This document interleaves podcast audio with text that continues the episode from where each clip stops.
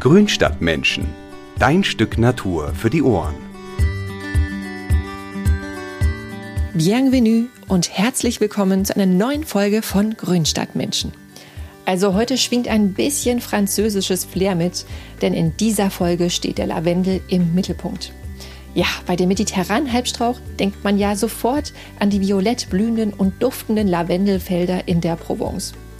Echter Lavendel ist ein Tausendsasser Deluxe. Er ist nämlich nicht nur eine wichtige Heilpflanze, sondern er sieht auch verdammt hübsch im Beet aus. Ist insektenfreundlich, seine Blüten die verfeinern Getränke und allerlei Speisen und sein Öl wird für Parfum verwendet und in Form von Lavendelsäckchen hält er auch noch die Motten im Schrank fern. Jetzt im Sommer feiert er ja seine Hochsaison.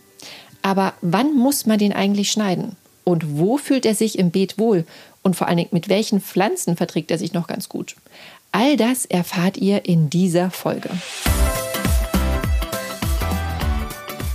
Wusstet ihr, dass man etwa 120 Kilogramm Blütenrispen braucht, um etwa ein Liter Lavendelöl herzustellen? Und dass es in der Provence neben dem echten Lavendel, botanisch Lavandula angustifolia, überwiegend Lavandin, botanisch Lavandula mal intermedia, angebaut wird. Lavandin oder auch Provence-Lavendel genannt. Der bildet nämlich größere Blüten, duftet aber nicht so intensiv wie der echte Lavendel. Und was die Winterhärte angeht, da ist Lavandin wohl auch nicht so robust wie der echte Lavendel. Also ihr merkt schon, es gibt nicht nur den einen Lavendel, sondern noch viele weitere. Aber dazu später noch mehr. Damit sich Lavendel dauerhaft bei euch im Garten wohlfühlt und regelmäßig blüht, gibt uns heute Volkert ein paar Tipps mit an die Hand. Den Volkert, den kennt ihr ja schon aus der ein oder anderen Folge auf diesem Kanal. Er ist gelernter Baumschulgärtner und arbeitet schon seit längerer Zeit bei Mein Schöner Garten. Salü Volkert. Salü Karina. Wie ist denn das, Volkert? Outest du dich jetzt hier so als großer Lavendel-Fan? Also ich wette, du hast unter deinem Kopfkissen bestimmt immer so ein Lavendelsäckchen liegen, das dich müde macht und ganz schnell in den Schlaf fallen lässt. Nee, also da muss ich dich enttäuschen. Ich äh, schlafe zum Glück auch ganz gut ohne so ein Lavendelsäckchen ein. Aber ich habe tatsächlich so ein paar Lavendelsäckchen gegen Motten im Kleiderschrank. Also keine Ahnung, ob das wirklich funktioniert, aber bisher habe ich noch keine Fraßlöcher in meinen Wollpullovern entdeckt. Doch, also ich glaube, das äh, funktioniert wirklich. Ich habe nämlich auch immer welche zu Hause liegen. Also, ja, ich habe sie einfach ja. vorbeugend reingelegt ja. und äh, ja, bisher anscheinend keine Motten. Also sie scheinen zu wirken. Mhm. Ich habe es ja eingangs schon kurz erwähnt, dass es ja nicht nur den einen Lavendel oder den echten Lavendel gibt, sondern noch viele äh, auch Züchtungen und Sorten. Kannst du mir da noch ein bisschen was drüber erzählen? Ja, also man muss da so ein bisschen zwischen Nutzpflanze und Zierpflanze Lavendel unterscheiden. Mhm. Also der Lavandin, das ist eigentlich die Nutzpflanze. Das ist der Lavendel, der eben ähm, professionell angebaut wird zur Duftstoffgewinnung. Und das ist eine Hybride aus dem echten Lavendel, also Lavandula angustifolia und dem sogenannten Speiklavendel oder auch breitblättrigen Lavendel, wie er genannt wird. Das ist äh, Lavandula latifolia. Und ähm, wie gesagt, der wird großflächig angebaut, in der Provence zum Beispiel. Und ähm, der hat größere Blüten als der normale äh, Lavendel, den man so aus dem Garten kennt, und äh, liefert deswegen auch einen höheren Duftstoffertrag. Hat allerdings äh, auch nicht so eine gute Winterhärte, deswegen spielt er bei uns eigentlich nicht so die Rolle als Zierpflanze. Mhm. Und äh, die Zierpflanze ist eben der echte Lavendel, äh, Lavandula angustifolia. Und von denen gibt es auch jede Menge Zuchtformen inzwischen. Und am beliebtesten sind vor allen Dingen die kompakt wachsenden Sorten. Da gibt es die Sorte Hitcoot Blue, das ist wahrscheinlich so eine der bekanntesten. Die gibt es eigentlich überall. Oder auch Dwarf Blue, die ist noch ein bisschen kleiner als Hitcoot Blue. Also die werden beide so zwischen 30 und 40 Zentimeter hoch. Und noch eine andere, dritte bekannte Sorte ist die äh, etwas höhere, etwas starkwüchsigere Sorte ähm, Munstead die wird so bis zu einem halben Meter hoch. Das Schöne bei Munstead ist, die hat einen sehr schönen hohen Blauanteil in den Blüten. Also die Blüten, die leuchten sehr stark. Und es gibt auch noch andere Farbtöne, also weiße oder rosafarbene Sorten gibt es ebenfalls. Mhm. Und wieso haben denn so diese kompakten Sorten, wieso haben die alle englische Namen? Weil man würde jetzt eigentlich ja eher was Französisches so vermuten. Ja, das könnte man meinen, aber England ist das Land der Gartenkultur und der Lavendel, der hat als Zierpflanze natürlich auch schon sehr früh den Weg nach England gefunden, zumal er da in dem Klima auch sehr gut wächst. Und äh, da wurde eigentlich der Großteil der Sorten gezüchtet. Ach, das ist ja spannend. Würde man ja. jetzt so gar nicht irgendwie vermuten. Ja. Nee, also die, ähm, ich würde sagen, die Südeuropäer, die waren eher an der Nutzpflanze interessiert und mhm. die Engländer mit ihrer Garten Gartenkultur halt eher an der Zierpflanze. Aha. Und, ähm, und so von den also klimatischen Bedingungen her, wie sieht es denn da so in England aus? Ja, der Lavendel, der wächst in England sehr gut. Also England hat ja ein sehr wintermildes Klima. Mhm. Ähm, also es wird da nicht besonders kalt. Und man könnte denken, ähm, da es so viel regnet, dass es dem Lavendel nicht bekommt. Aber es ist eigentlich das Gegenteil der Fall. Lavendel ist zwar sehr trockenheitsverträglich, aber der beschwert sich auch nicht, wenn äh, es mal viel regnet. Man sieht es auch in diesem Jahr. Also wenn du dir mal die Lavendel anguckst draußen, die, sind, die sehen alle wirklich prächtig aus dieses Jahr, weil die gut mit Wasser versorgt sind. Und solange sie eben keine Staunässe haben, ähm, wachsen sie auch gut. Auch, äh, auf, äh, auch mit etwas mehr Regen, wie es eben in England oft der Fall ist. Und der zweite Grund, warum Lavendel in England gut wächst, sind auch die Böden. Weil in vielen Teilen Englands, zum Beispiel in den Cotswolds, hast du sehr kalkhaltige Böden. Also das sind so Kalkschotterböden, also ein hoher Lehmanteil mit Kalkschotter. Und das ist eigentlich so der optimale Boden für den Lavendel. Der wächst auch auf anderen Böden, aber das mag er besonders gerne. Und deswegen gibt es in England tatsächlich auch professionellen Lavendelanbau. Also der Lavandin, der wird auch in England angebaut, äh, eben auch zur Duftstoffgewinnung. Also das wissen viele Leute gar nicht, aber es gibt da durchaus auch einige Lavendelgärtnereien. No. Also lohnt sich auch mal eine Reise wieder mal nach England. Ja, auf jeden Fall. Und äh, ja, ne, wie man es eigentlich immer so im Kopf hat, diese typischen Lavendelfelder an der Provence, denen geht es ja irgendwie auch gar nicht so richtig gut. Ich habe das äh, gelesen, dass sich ja da schon seit ein paar Jahren kontinuierlich so ein Bakterium irgendwie an den Lavendelpflanzen ausbreitet, das wohl irgendwie durch eine Zikade übertragen wird und irgendwie allmählich die Halbsträucher absterben lässt. Und das wohl auch hier irgendwie Hitze und Trockenheit, ne, also so der Klimawandel, die begünstigen wohl halt auch noch dieses Vorantreiben von diesem Bakterium. Ja, also der Klimawandel ist tatsächlich ein, in zweierlei Hinsicht ein Problem. Zum einen schwächt er die Pflanzen, weil viele Pflanzen einfach mit der Hitze und auch der Trockenheit nur begrenzt klarkommen und nicht so hohe Abwehrkräfte gegen Schädlinge haben. Zum anderen fördert er eben auch die äh, Besiedlung Europas mit neuen Schädlingen, die hier vorher klimatisch nicht zurechtkamen. Aber inzwischen ist es ja so, wir haben ja wirklich äh, fast jedes Jahr mit neuen ähm, Krankheitserregern oder Schädlingen zu tun in der Gartenwelt. Und das ist einfach so eine unschöne Folge des Klimawandels, aber auch äh, des internationalen Pflanzenhandels natürlich. Mhm. Dadurch werden natürlich auch die meisten Krankheiten und Schädlinge eingeschleppt. Mhm. Aber jetzt genug von den unschönen Seiten äh, deiner Provence. Lass uns mal auf den Lavendel hierzulande zurückkommen. Die Hauptblütezeit, ne, die ist ja jetzt eigentlich schon durch. Wenn man so rausguckt bei uns, ne, das ist ja alles schon eher verblüht momentan. Ähm, aber wann und wie schneidet man den Lavendel? Also man schneidet ihn am besten direkt nach der Blüte zurück im Sommer. Äh, ich warte meistens, bis so zwei Drittel der Blüten verblüht sind also verwelkt sind. Und dann nehme ich einfach eine Handheckenschere und schneide alle Blütentriebe bis auf das buschige Grundgerüst der Pflanzen ab. Also man sieht das dann, wenn man die Blütenstiele, die haben ja relativ wenige Blätter, nur so ein paar, paar ganz kleine, vereinzelte. Ja. Und wenn es weiter runter geht, da wird eben das Blattwerk so ein bisschen dichter und das ist eben quasi die Pflanzenbasis oder wie man sagen könnte, das Grundgerüst. Und ähm, auf die Höhe schneidet man die Pflanzen einfach zurück. Und das geht mit einer Heckenschere sehr schnell. Und ähm, wenn man Glück hat, hat man dann nochmal eine Nachblüte im äh, Spätsommer, Herbst. Ist allerdings eher schwach, die Nachblüte beim Lavendel, muss man sagen. Also der Lavendel remontiert nicht besonders gut, aber so ein paar vereinzelte Blüten treiben dann schon nochmal durch. Ja, besser als nichts. Und äh, mit dem Sommerschnitt ist es ja immer noch nicht so richtig getan, denn es gibt ja auch noch den Winterschnitt beim Lavendel. Wann findet der denn statt? Also den Winterschnitt macht man am besten im März. Also man wartet, bis so die, die Fröste vorbei sind, weil der Lavendel ja doch ein bisschen frostempfindlich ist, gerade an den neuen Austrieben auch. Und ähm, dann ja, nimmt man auch eine Heckenschere und schneidet die Pflanze wieder runter. Also auch wieder nicht wichtig, nicht zu weit, nicht bis ins alte Holz. Also man muss immer darauf achten, also man kann durchaus noch ein bisschen weiter runterschneiden als im Sommer, mhm. aber man muss darauf achten, dass die Triebe, auf die man zurückschneidet, dass sie noch Blätter haben. Also wenn man auf so einen kahlen, etwas dickeren Ast zurückschneidet, der treibt sehr schlecht wieder aus. Also deswegen immer in den beblätterten Bereich zurückschneiden und dann treibt der schön wieder durch, bleibt aber gleichzeitig auch schön kompakt. Mhm. Okay, also irgendwie beherzt, aber auch nicht zu beherzt schneiden. Genau. Und sag mal, wie alt kann denn eigentlich so ein Lavendelstrauch werden, wenn ich den immer regelmäßig schneide? Also wenn man ihn schneidet, dann kann der durchaus 20, 30 Jahre alt werden.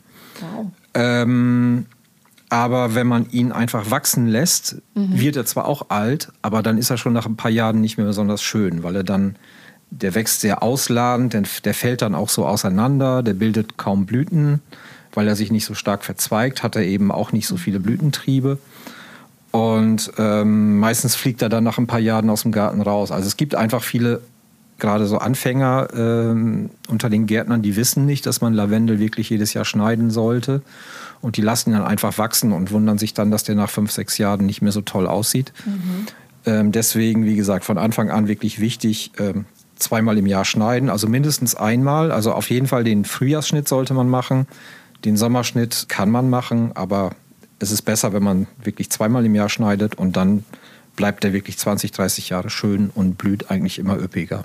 Oh, toll, ist ja schon was, eine, schon ein Kandidat, der der einen über viele Jahre begleitet und einem wahrscheinlich auch so ans Herz wächst dann, ne? Ja, klar, ja. auf jeden Fall. Und genau, wenn der mir jetzt im Beet zu groß werden sollte, auch wenn ich ihn ne, regelmäßig irgendwie schneide, kann ich den dann auch nochmal umpflanzen? Gibt es da was zu beachten? Ja, also man kann Lavendel schon umpflanzen, aber nicht unbegrenzt. Also man sollte nicht zu lange warten, wenn man ihn umpflanzen will. Also nach drei Jahren geht es meistens noch problemlos, aber so nach vier, fünf Jahren kann es schon mal passieren, dass er, dass er nicht wieder richtig anwächst. Das liegt einfach daran, dass er nicht äh, so stark verzweigte Wurzeln hat, dass er eher tief wurzelt. Und dann hat man eigentlich so ähm, im Bereich des Wurzelballens, den man dann aussticht, kaum noch faserige Feinwurzeln. Und die Pflanze kann einfach nach dem Umpflanzen äh, kein Wasser aufnehmen, kann die Feinwurzel nicht so schnell nachbilden. Deswegen drei, vier Jahre funktioniert meistens ganz gut. Äh, aber wenn er länger an einer Stelle steht, dann ist das Wurzelwerk schon zu stark in die Tiefe gewachsen. Mhm. Und beim Umpflanzen muss man einfach darauf achten, also vielleicht erstmal zum Zeitpunkt. Ähm, der, beste Termin, um Lavendel umzupflanzen, ist das Frühjahr. Also sobald die Fröste vorbei sind, am besten schon äh, so Ende Februar. Und ähm, dann ist es wichtig, dass man wirklich einen großzügigen Ballen aussticht, dass man möglichst viele Wurzeln mitnimmt. Und dann sollte man ihn auch gleich anschließend schneiden, wenn man ihn umgepflanzt hat. Und äh, dann wächst er eigentlich problemlos wieder an. Mhm. Und ähm, genau, wir hatten es ja vorhin auch schon mal mit dem echten Lavendel, dass der ja so mit der Winterhärte wahrscheinlich so mit den Bedingungen hier bei uns besser klarkommt. Oder muss ich da irgendwas auch beachten? So zu seinen Standortansprüchen? Die Winterhärte, die hängt beim Lavendel wirklich ganz wesentlich vom Boden ab. Also wenn der Boden durchlässig ist, wenn der im Winter nicht zu stark vernässt und der Standort auch nicht zu windexponiert ist. Also so Ostwindlagen sind auch nicht so optimal für Lavendel. Mhm. Also wenn das beides gegeben ist, dann kommt der eigentlich problemlos durch den Winter. Äh, wer auf Nummer sicher gehen will, der kann dann trotzdem die Pflanzen im, im Herbst nochmal mit ein bisschen Tannenreisig abdecken. Aber dann sollte es eigentlich kein Problem sein. Du hast es ja eben schon mal angesprochen, so mit, mit England und mit den, mit den Böden in den Cotswolds. Mhm. Ähm, was ist denn, wenn ich jetzt ähm, angenommen einen lehmigen Boden habe, aber ich möchte nicht auf äh, Lavendel verzichten? Also ähm, der Boden sollte auf jeden Fall durchlässig sein. Das ist äh, in unseren Breiten bei den lehmigen Böden nicht immer der Fall. Also die neigen dann schon auch mal zur Staunässe und in dem Fall muss man tatsächlich gucken, dass man ähm, irgendwie Kies oder sowas einarbeitet, so dass, dass der grob der Anteil der, der groben Bodenbestandteile ein bisschen höher wird, mhm. dass die, der Anteil der Grobporen höher wird und ähm, dass das Wasser einfach besser versickert. Ähm, dann funktioniert das mit Lavendel. Er ist auch relativ bodentolerant, muss man sagen. Also wichtig ist, er mag keine Staunässe. Er mag auch nicht so gerne so einen hohen Humusanteil. Also er bevorzugt tatsächlich mineralische Böden, die einen etwas geringeren Humusanteil haben. Aber er wächst zum Beispiel auch auf, auf Sandböden. Mhm. Das sind ja auch mineralische Böden, sind zwar nicht kalkhaltig in der Regel. Also kalkhaltige Böden mag er am liebsten, aber er ist durchaus so tolerant, dass er auch auf schwachsauren Sandböden noch ganz gut wächst. Also ist er wahrscheinlich auch mehr so hier in der Weinbauregion, ne? so mit den Böden eigentlich ganz, ganz zufrieden. Ne? Ja, also die Böden hier sind zum Teil auch ähm, Kalkverwitterungsböden, mhm. muss man sagen. Und ja. das sind eigentlich seine Lieblingsböden.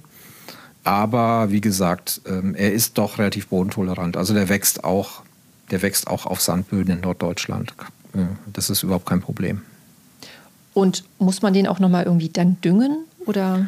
Also düngen muss man Lavendel eigentlich gar nicht. Mhm. Ähm, ich würde sogar sagen, das Düngen ist eher so ein bisschen kontraproduktiv, zumindest wenn man, wenn man mit relativ hohem Stickstoffanteil düngt, weil dann wächst er zwar stark, ist aber dann am Ende auch nicht, oft nicht so winterhart. Also die Triebe reifen nicht so richtig aus. Mhm. Und er blüht auch nicht so intensiv. Also ich würde wirklich auf Stickstoff verzichten beim Lavendel und würde ihn eigentlich gar nicht düngen. Also der ist, äh, der ist wirklich an sehr karge Bodenarten ähm, gewöhnt oder sehr karge Böden gewöhnt und braucht keinen zusätzlichen Dünger. Ein genügsames Kerlchen. Genau. Das Einzige, was man mal machen kann, man kann ihn mal, wenn es wirklich lange trocken ist, mal gießen. Das sollte man dann schon machen, mhm. aber er ist auch sehr trockenheitsverträglich. Mhm. Und wie ist deine Meinung? Wo fühlt sich Lavendel wohler? Im Topf oder eher im Beet? Also grundsätzlich muss man sagen, dass sich alle Pflanzen im Beet wohler fühlen, mhm. weil sie da einfach ihre Wurzeln ungestört ausbreiten können, weil sie da eine gesicherte Wasserversorgung haben. Das haben sie ja im Topf alles nicht.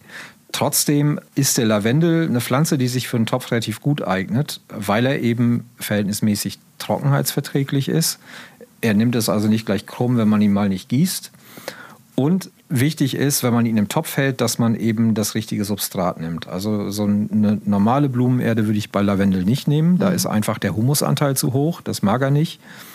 Ich würde so eine Kräutererde oder sowas nehmen. Also auf jeden Fall eine Erde mit hohem Sandanteil. Man kann auch normale Blumenerde nehmen, wenn man sie eins zu eins mit Sand oder so mischt. Das geht auch.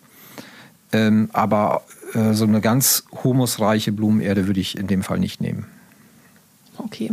Ja, aber ich, das sieht irgendwie auch immer so hübsch aus, finde ich, wenn man dann so seinen Balkon so, weiß ja, auch thematisch so ein bisschen gestaltet und dann finde ich, darf so bei einem mediterranen Balkon irgendwie auch Lavendel gar nicht fehlen. Ne? Nee, klar, also der gehört da schon hin, mhm. auf jeden Fall. Und wie gesagt, er ist, er ist eigentlich eine gute Topfpflanze, mhm. aber ähm, man, muss, man braucht das richtige Substrat mhm. für die Pflanze.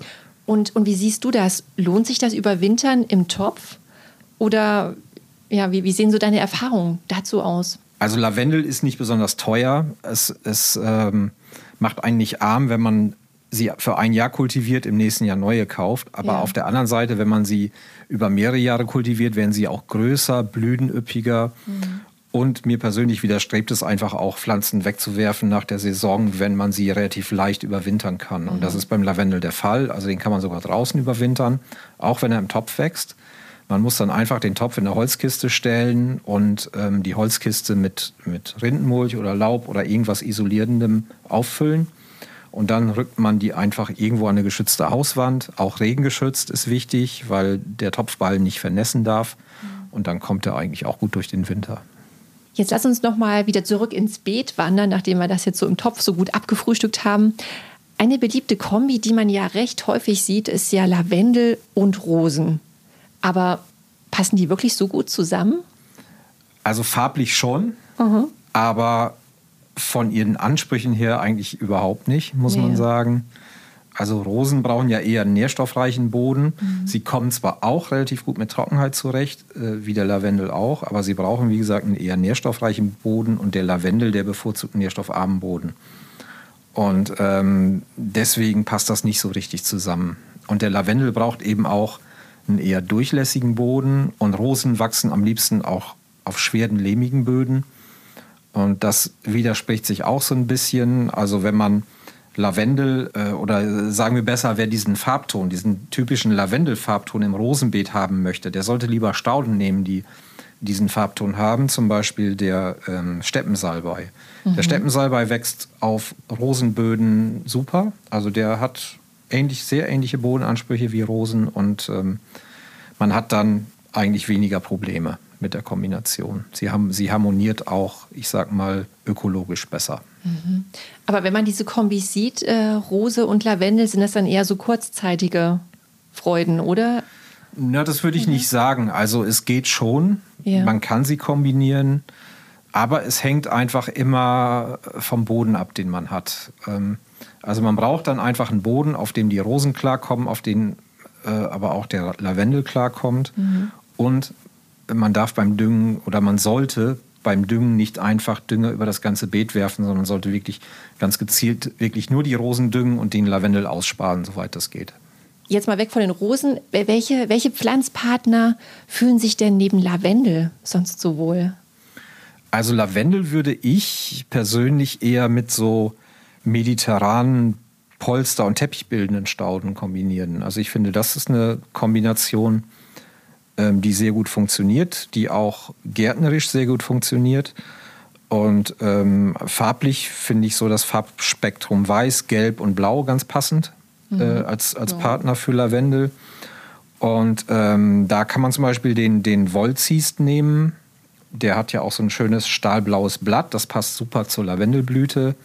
Und das gibt auch einen schönen Blattkontrast, weil der eben etwas größere Blätter hat und der Lavendel eben diese ganz feinen grauen Blätter.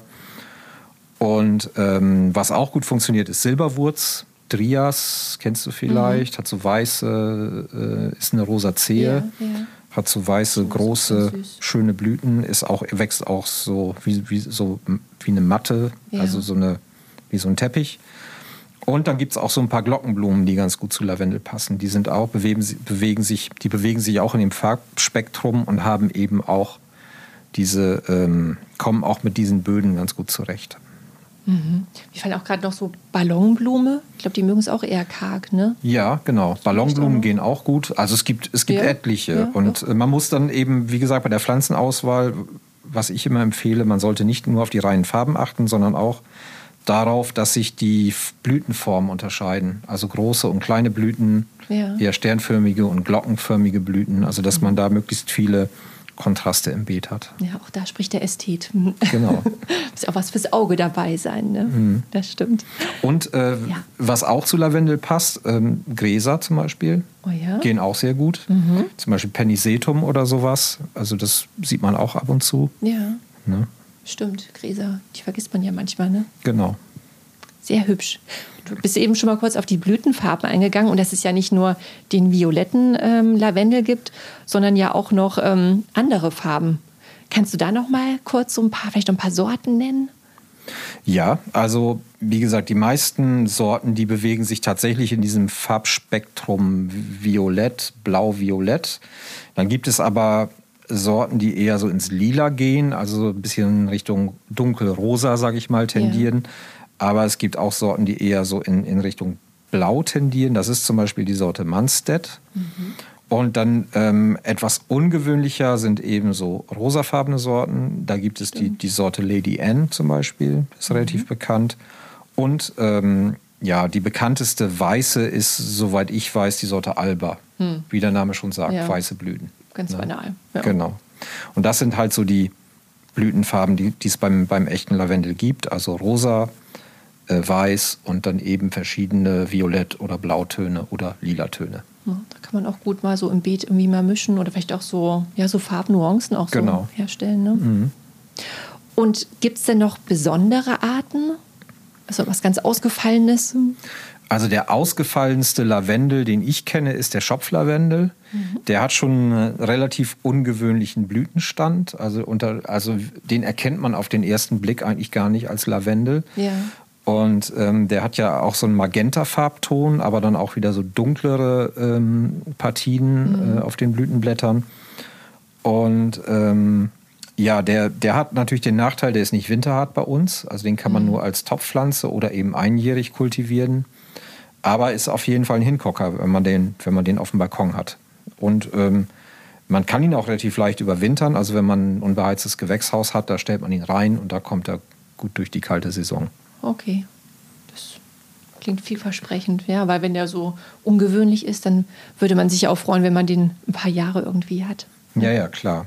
Aber der Schopflavendel, für den gilt eigentlich das Gleiche wie für den echten Lavendel. Also er kostet auch kein Vermögen. Man kann auch einfach dann im neuen Jahr eine neue Pflanze kaufen. Na, okay.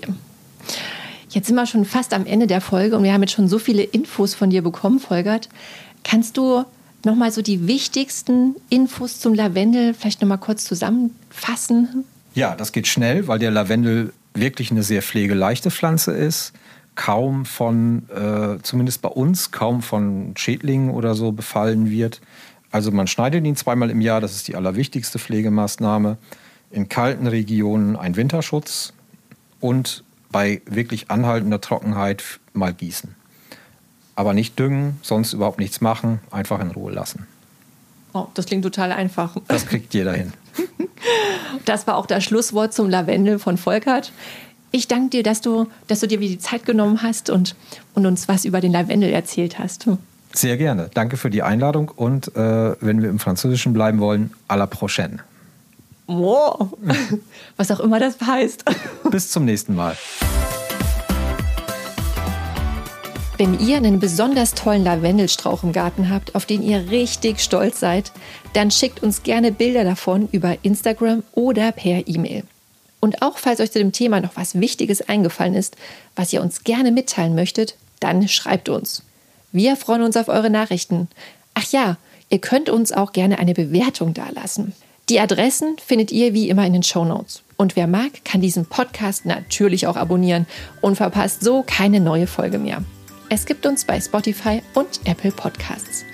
Macht's gut, bis zum nächsten Mal und noch einen schönen August. Eure Karina.